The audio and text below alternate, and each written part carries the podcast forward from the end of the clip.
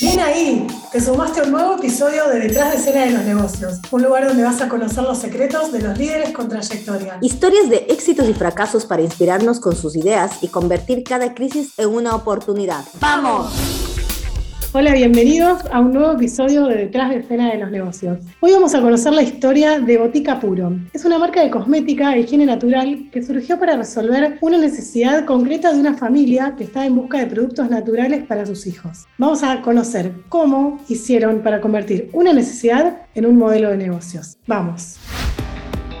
Bueno, estamos acá charlando con Florencia Villamil del Fabro, que es una de las fundadoras de Botica Puro, y vamos a conocer su historia. Ustedes no la están viendo, pero está matecito en mano, dispuesta a contarnos un montón de, detalles de, los comienzos, y bueno, como siempre, es generar una, una charla que nos enseñe y nos motive a todos. ¿Cómo estás, Florencia? Muy bien, muchísimas gracias por la invitación. Buena. Gracias a vos. Bueno, queríamos arrancar preguntándote por los inicios. Sabemos que los comienzos de la empresa tiene que ver con una necesidad, una búsqueda personal de ustedes como familia.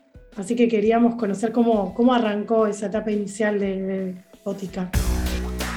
Bueno, un poco ya es como Vox Populi la historia de cómo surge por necesidad el hacer jabones, básicamente, ¿no? Teníamos un niño muy pequeño, dos años y medio, con un montón de cuestiones médicas, estábamos en una búsqueda bastante exhaustiva por tener un diagnóstico que en su momento no teníamos. Y bueno, mientras avanzábamos con diferentes médicos y diferentes tratamientos, empezamos a tener devoluciones, sobre todo de médicos y tratamientos que estábamos haciendo afuera, donde había una mirada desde lo ambiental y lo toxicológico y veíamos que Santino presentaba un montón de reacciones eh, a nivel tópico, ¿no? Con productos de cosmética, no solamente con, los jabones, los shampoos y demás, sino con todo lo que consumía desde la alimentación. Entonces, bueno, surgió desde un gran cambio en la alimentación y en la filosofía de vida, si bien éramos de tener un consumo muy natural y consciente, en ese momento no sabíamos, por ejemplo, que Santino tenía alergia a los lácteos y a la a las proteínas de, la leche y del gluten, pues le hacíamos el yogurcito casero y resulta que le estábamos envenenando y hacíamos el pancito fermentado lleno de semillas y era terrible y le hacíamos el baño de burbujas para relajarlo con aceite de lavanda y resulta que también terminábamos en una catástrofe. Y bueno, y así fue como empezamos a buscar productos de cosmética, en este caso, abuelo, tío, amigo que viajaba, por favor, tráeme un jabón, un baño de burbujas, un shampoo. Así que bueno, años pasaron hasta que dijimos, pero ¿cuánto tiempo vamos a, va, a tener que ser de por vida esto? ¿Por qué no hacemos un jabón acá? ¿Cómo no vamos a tener un jabón para bañar a nuestro hijo? ¿no? Y esa fue como la, la pregunta inicial que nos hicimos. ¿Cómo no vamos a tener en Argentina un jabón noble, neutro, puro para poder bañar a hijos? ¿no? Y bueno, y así empezó la odisea. En ese momento empezamos a buscar, eh, no había muchas jaboneras acá en la Argentina, y empezamos a buscar en el exterior, viajamos a Paraguay, en ese momento hubo un tema económico político, las muestras nos quedaron en Uruguay, así que empezamos a buscar mucho más acá en la Argentina y apareció finalmente un proveedor con quien hicimos una linda relación. Siempre cuento que Botica creció gracias a la carrera de milagros que es y a todos los que se pusieron la camiseta y dijeron, sí, tienen razón, tiene que existir este producto y yo los voy a ayudar, ¿no? Y así fue como empezamos a contagiar entusiasmo, creo yo, si no, no sería posible 10 años después, 12 años después estar donde estamos, eh, exportando toda una línea de cosmética, no solo un jabón, hoy en día a Rusia y a Taiwán, con mucho esfuerzo, con muchas vueltas e impredecibles situaciones que realmente uno no tiene en cuenta. Nosotros venimos del arte, mi marido es astrólogo y bueno, y nos pusimos a hacer cosmética natural en un mundo totalmente caótico y desordenado y tuvimos un montón de, traspiés y retrocesos, pero siempre decimos que nos, nos inspira y nos, nos alienta a seguir las devoluciones de los consumidores tan agradecidos por que pueden usar productos seguros con sus hijos, en ellos mismos. me ocurre preguntarte, dijiste en tu comentario cuando iniciaste, dijiste, dijimos, no podemos hacer así. ¿Quiénes eran esos primeros inicios? ¿Con quién tenías estas charlas? Eh, me imagino que con tu esposo, pero ¿quién más se sumó en estas primeras aventuras cuando ustedes tuvieron esta idea? ¿Quién fue el primero que les que le dijeron? Me dices, vienen del arte, ¿cómo fue esto que ustedes venían de otras profesiones, estaban haciendo su vida y dicen, vamos a poner una empresa? Contame esos inicios, para que, porque mucha gente se siente identificada con esos inicios. Tengo una idea, en este caso vos tenías una necesidad muy puntual a resolver, un problema que, también te involucraba a nivel emocional. ¿Cómo fue iniciar esta empresa desde la idea, desde a quién le pediste ayuda, cuáles fueron los primeros bosquejos de esta idea para pasar hoy ser la gran empresa que son.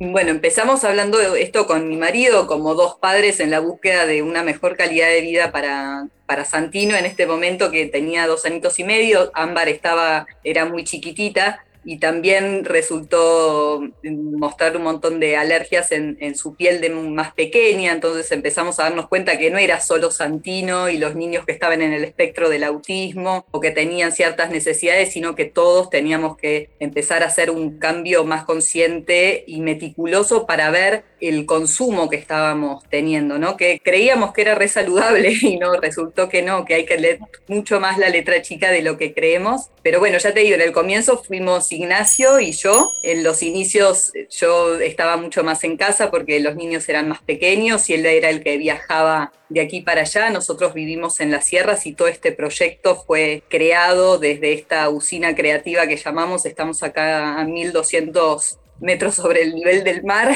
en la punta de la montaña, creando este milagro que es Botica desde, desde este pequeño pueblito se fueron sumando personas maravillosas. Está José Chiesa también en el equipo, estuvo desde los comienzos, cuando la línea de, de, cosmética natural eran tres jabones. Se subían al auto y se iban a ver diferentes pueblitos y hacían todo el recorrido y bajaban farmacia por farmacia. Y bueno, se fue como armando piecita por piecita hasta que nos dimos cuenta que Dios está en todos lados, pero atiende en Buenos Aires, famoso dicho de aquí del interior. No podría ser más eh, cierto.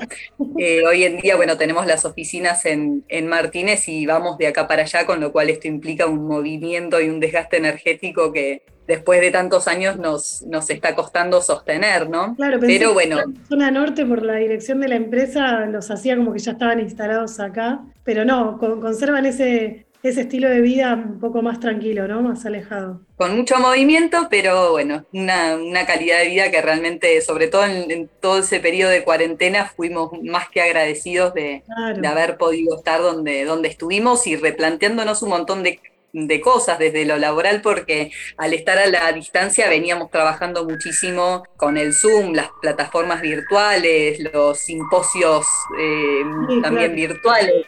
Entonces, bueno, como que fue un, ah, para, esto nosotros ya lo tenemos adquirido, potenciémoslo. Y bueno, un poquito antes de, la cuarentena decidimos eh, propulsar todo lo que era la tienda online, así que para nosotros fue realmente una gran oportunidad la pandemia para, para crecer y reorganizarnos y renacer.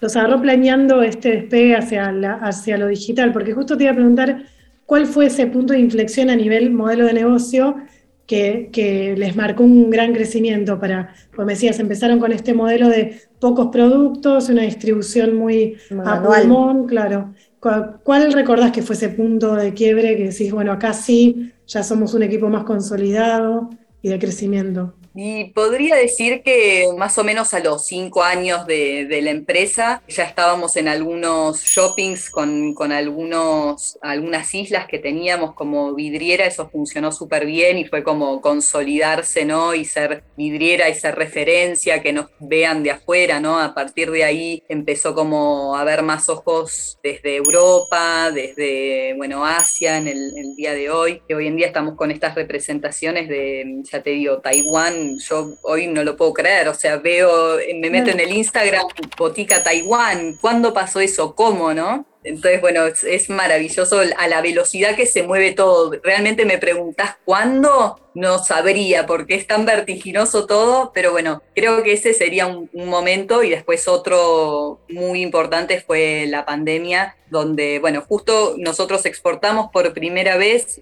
en marzo del 2020 y recién ahora, más o menos julio, agosto 2022, estamos volviendo a hacer esa conexión y como capitalizando toda esa experiencia, ¿no? Como que la pandemia les aceleró ese crecimiento que ustedes venían proyectando y yo creo que esto le pasó a muchas empresas, ¿no? Que ya venían en sus planes, que ya lo venían proyectando y como que la situación los aceleró.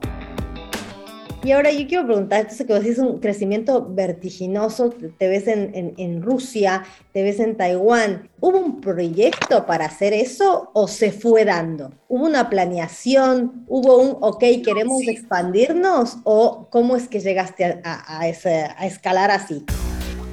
creo que hubo un, planeamiento muy, muy pensado. más o menos en esta época, cinco o seis años de la empresa, dijimos, no, no vamos a poder sobrevivir con esta empresa en la Argentina. Nuestros productos son muy costosos y mm. venimos de, de muchos años de, no, pero ustedes están locos, ¿cómo van a querer hacer esto en este país? Ustedes tienen mentalidad europea, acá las cosas no funcionan así y nosotros no podemos hacer menos, no podemos hacer las cosas de menor calidad para sacar provecho de rentabilidad, ¿no? Es como que no, no va con nosotros. Un poco fue el tomar conciencia de que afuera nos estaban mirando un montón, de que afuera se estaba apreciando, de que los extranjeros cuando compran un producto flashean y dicen qué groso que hay esta línea acá en Argentina, si no es europea o americana, nunca me hubiera imaginado, ¿no? O nos pasa, qué sé yo, en las ferias, ah, no, no, acá no pares porque esto es todo importado. No, entonces, como decir, dar valor a lo nuestro, a lo propio. No sé si ustedes han visto nuestros productos, somos como muy eh, orgullosos de, la escarapela y que realmente creemos que haber hecho esto en la Argentina cuenta por 10, porque a veces pensamos con toda esta energía que pusimos eh, acá, eh, en cualquier otro país hubiéramos hecho cinco empresas, ¿no? Porque es realmente complejo barajar con cuando todas las, las reglas del juego te cambian tan rápido todo el tiempo que no, no podés nunca terminar de, ajustarte ni siquiera a la lista de precios. Imagínate cuando mm, tenés que tercerizar o comprar envases o importar o es una locura. esta entrevista en un día en donde justamente en Argentina hay mucho revuelo por el tipo cambiario, que sabemos que, no vamos a decir en qué situación estamos hoy, pero porque va a quedar a, destiempo cuando lo escuchemos, pero estamos viviendo un día en donde a las empresas les pasa esto que nos estás diciendo, ¿no? O sea, a ver, liderar una empresa en la Argentina implica no saber en cuánto voy a tener la materia prima, no saber cómo voy a tener que poner los precios, no saber si esta lista de precios me, eh, va a funcionar la semana siguiente. ¿Cómo viviste eso en tu negocio al liderar una empresa que está en, en el interior, que ahora está exportando, pero que en ese momento también tenías un tema que ocuparte de tu familia, de tu casa y una mujer liderando hace 10 años no era tan común como hoy? Mm, bueno, igual tengo que decir que el que estuvo liderando más que nada la empresa fue siempre Ignacio, la cara visible fue él. Yo siempre soy la cara visible ante los médicos de mis hijos y ya tengo casi una especialidad, me preguntan si soy médica yo a esta altura pero no quería dejar pasar esto de que en su momento, cuando dijimos no, no podemos permanecer de esta misma manera, tenemos que poder sacar la cabeza afuera y globalizarnos, porque si solamente nos quedamos con el mercado argentino y con, con esta inestabilidad, no, no hay futuro, no, no va a haber forma de crecer. Y por eso es que hicimos un gran esfuerzo en armar un departamento de comercio exterior hace más o menos cinco años atrás y fíjate vos los tiempos del universo, cómo funcionan. Uno a veces quisiera que las cosas sean más rápidas, pero bueno, los tiempos son los que son. y bueno, el esfuerzo y la persistencia creo que, que es lo que después demuestra sus frutos, ¿no?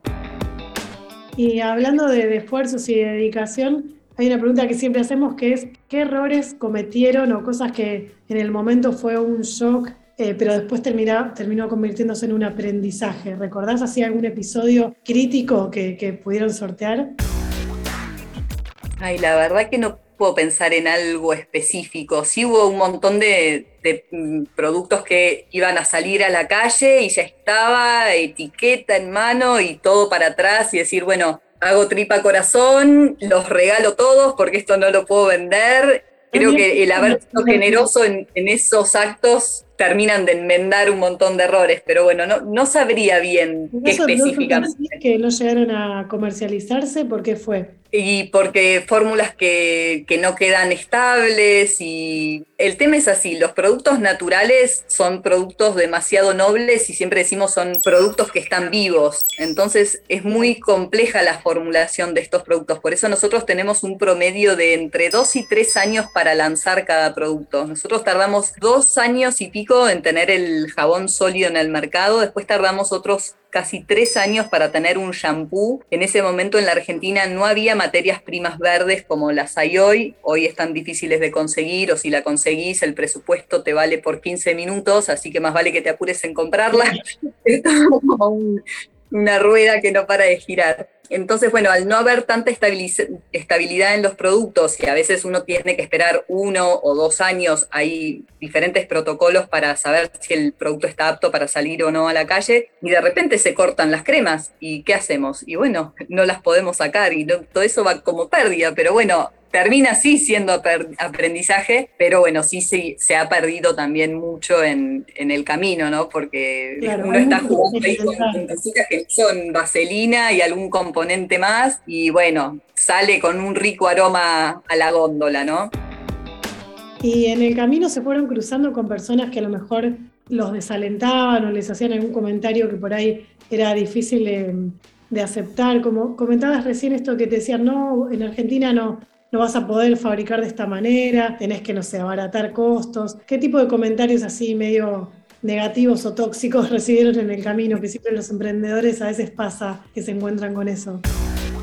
Bueno, por ejemplo, en el caso del bálsamo labial, de los bálsamos labiales, hoy en día es el producto que más vendemos y en su momento cuando lo estábamos desarrollando, que fue un producto que, desarrollamos acá en la cocina de casa y fuimos al laboratorio y dijimos, nosotros queremos hacer algo así, con esta cera, ah, está perfecto, bueno, así como lo habíamos hecho, quedó ese producto. No, pero ¿por qué van a hacer esos, esos bálsamos si acá están, hay un montón de mantecas de cacao? No, pero es otra cosa, si en el resto del mundo hay de todas las variedades con aceites comestibles, no, eso no se lo van a vender a nadie, si eso acá no se conoce, bueno siete años después es el producto más vendido de la línea. Y después... Que te un consejo que te dieron que, o, del rubro o algo que escuchaste en, en, tu sector que vos decís, mm, por favor no lo digan más, no lo repitan más, es algo que vos decís es una pavada lo que está diciendo en, tu rubro. Siempre nos han contado que en el rubro hay alguna cosa que les aconsejaron y que vos decís es un mal consejo. Bueno, por ejemplo, el, descubrir cuál es el caballito de batalla, ¿no? El, el producto estrella que va como piña y todos quieren. Y nosotros nos costó siempre mucho identificar al caballito de batalla. Realmente no lo tenemos. Producto que sale, producto que se vende. Muchas veces recibimos, por ejemplo, el no, no saquen más líneas con, con diferentes variedades porque al final es más complicado. Pero ¿por qué si más variedades hay de oferta, siempre hay otro que lo va a querer. Y, y realmente hoy en día tenemos 180 productos es, es, como una locura, 180 productos, son 180 fórmulas. Claro, mucho trabajo. Y bueno, y están todas ahí, bueno, sí repensando, capaz eh, relanzar esta línea porque este aroma no tuvo tanto, tanta aceptación y bueno, gusta más estas texturas, entonces bueno, vamos mejorando, modificando productos. Pero, pero bueno, creemos que, que todos los productos que desarrollamos tienen buena aceptación y, y no hay uno estrella que, va como adelante de todos los demás abriendo camino. Y en sus inicios para, para esta, poner en práctica esta idea, ¿se financiaron con recursos propios o salieron a, buscar un, financiamiento externo? No, con recursos propios nosotros en ese momento teníamos un departamento en, Buenos Aires y, bueno, vendimos ese departamento y ese fue como el, capital inicial con el que arrancamos. Y después sí, yo tuve muchísima ayuda de, mi familia, sobre todo de, mi madre y mis abuelos, que creyeron a full en, en el proyecto, sobre todo mi mamá, y siempre estuvo ahí como una madrina, así que agradecimiento total a esa abuela. Vamos, la abuela. Además, qué lindo esto que contás, ¿no? Porque digo, cuánta certeza, cuánta confianza eh, había en tu proyecto que apostaron todo. Digo, pusiste tus, tus bienes, la familia apoyando, y hoy, 10 años atrás, esa confianza se ve retribuida por el resultado de tu empresa. Totalmente. Nosotros cuando salió el primer jabón, Santino tenía más o menos 5 eh, años en ese momento su diagnóstico era autismo. Habíamos conformado una asociación de padres de niños con autismo en este momento y nos empezamos a dar cuenta que no era solo Santino, que había toda una red enorme de personas que estaban necesitando estos productos honestos y sin tóxicos. Y creo que esa red fue también como muy importante inicialmente en el sí, por favor hagan esto, les va a ir re bien, re necesitamos, todos nosotros tenemos que viajar a buscar las cosas. Y bueno, y hoy en día algunas mamás tenemos el grupo de Madres Guerreras, seguimos en profundo contacto con ellas y siempre buscando alternativas y siempre en esta búsqueda de, lo natural y, lo seguro y el, no ensuciar, ¿no? tenemos como esta misión de, limpiar, como que nuestros niños vienen a, limpiar en general, ¿no? ¿Alguna vez se les complicó esto de eh, estar trabajando y abocándose profesionalmente a un tema que te moviliza desde la sensibilidad porque lo estás atravesando en tu familia, eh, con una necesidad concreta de tu hijo? Porque justo antes de, empezar la charla hablábamos con Fernanda qué difícil que es, que, o que puede llegar a ser eh, mantener el equilibrio entre el foco profesional que necesitas para hacer crecer tu negocio y lo que te mueve a vos en lo personal porque estás con una problemática a resolver también. ¿Eso en algún momento te, desequilibró o te, te complicó el negocio? Y sí, totalmente. Muchas, eh, muchas veces quedan cosas de lado porque, bueno, siempre la, prioridad es, la salud de la familia, sobre todo de Santino. Fueron muchos años de, búsqueda de tratamientos y de, decir, bueno, el, dinero va para acá y, bueno, Botica va a esperar para este próximo producto. Y sí, sabemos que si hubiéramos puesto toda la energía eh, solamente en Botica, bueno, capaz que serían diferentes las cosas, pero bueno, la realidad es la realidad y, uno hace lo mejor que puede. Y hoy, eh, ¿cuáles son los próximos planes para Botica? Aparte de, ya estás en Rusia, ya estás en Taiwán, ¿cuál es el próximo destino en el que están pensando? Mira, en realidad el próximo destino es poner un pie en el freno y poder como mirar bien el alrededor y, y tener confianza y poder realmente hacer vínculos sólidos con, con nuestros proveedores por las materias primas, con nuestros proveedores del exterior de quienes importamos algunos productos, porque claro, uno se siente con mucha más responsabilidad ahora, ¿no? Porque bueno, mientras jugábamos de local, más o menos bueno, hay algunos errores, ya vamos a mejorar, pero bueno, cuando estás jugando en las grandes ligas, realmente uno, por lo menos nosotros intentamos ser impecables en, en todo lo que hacemos y, lo que más deseamos es poder sostener la, calidad y, la promesa que nosotros hacemos, ¿no? De tener un producto cuidado y de garantía que en, este país es todo un desafío, más que nada eso, ¿no? Como, bueno, hasta donde nos sintamos seguros y podamos crecer, por supuesto, imagínate que esta gente representándonos en Taiwán tienen un poco la proyección de, crecer hacia todo Asia y esto solo para nosotros sería enorme, ¿no? Somos una pulguita en el océano y, y bueno, necesitamos estar seguros de que vamos a poder responder y, tener asegurado la calidad más que nada. Sabes que estamos muy contentas de, poderte entrevistar porque sos la primera mujer que lidera una empresa que, bueno, se suma a este ciclo de entrevistas nuestro de detrás de escena de los negocios. Así que te agradecemos por sumar esta mirada femenina y, y, aprovechamos para preguntarte también, para ir cerrando esta charla, ¿qué le dirías a las mujeres que están tratando de, bueno, o empezar un proyecto propio o despegar, porque hay mucha transición también entre despegar de un, trabajo en relación de dependencia para emprender, y en eso se, se nos viene a la cabeza el descuido de los temas personales, de los chicos, de la casa, que todavía en algunos casos sigue recayendo un poco más en la mujer, así que bueno, comentanos qué, qué, aportarías desde tu experiencia.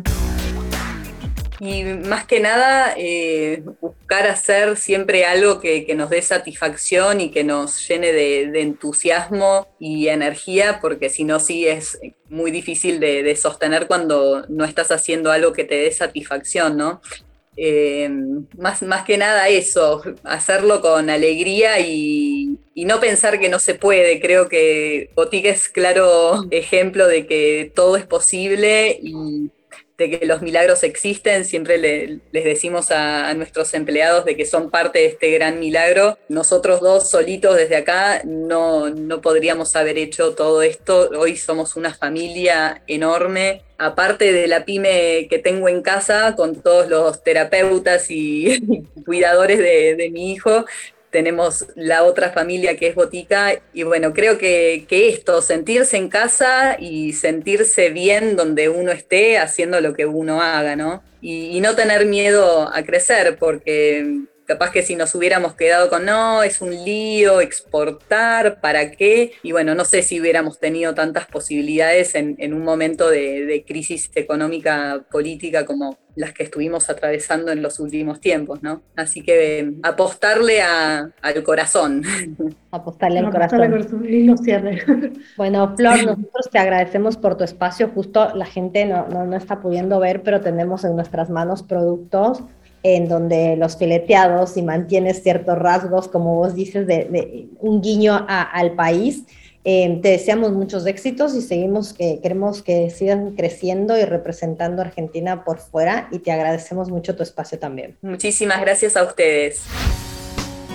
Terminamos la charla con Flor y nos quedan unas perritas ideales para este capítulo de recordarnos a todos los emprendedores. Número uno, qué importante que es confiar en nuestras ideas de negocio, tener la certeza de que esto resuelve un problema real, una necesidad que ella tenía en su casa y que vio que no solo era de ella, sino tenía todo un círculo, todo un grupo de gente que se veía beneficiado de esta idea y eh, pusieron en riesgo su propio capital eh, al vender su departamento. Qué importante esto del capital inicial para empezar un negocio con una tranquilidad, con una planeación a largo plazo. El apoyo de la familia también, qué importante que es. Vamos, esa abuela rescatar también esta perlita de la planificación, la expansión. Ellos eh, contrataron todo un departamento de comercio exterior. Digo, ¿cuántas veces tenemos un objetivo, tenemos un plan y no lo acompañamos acorde con nuestras acciones? Y si queremos que algo pase, debemos organizar y actuar en coherencia. Y unido a esto, ¿no? Como ella dijo que hay tiempos, es verdad que nos gustaría que esté todo ya, pero si queremos eh, trabajar de forma consciente y de forma ordenada y sobre todo de que se den las cosas,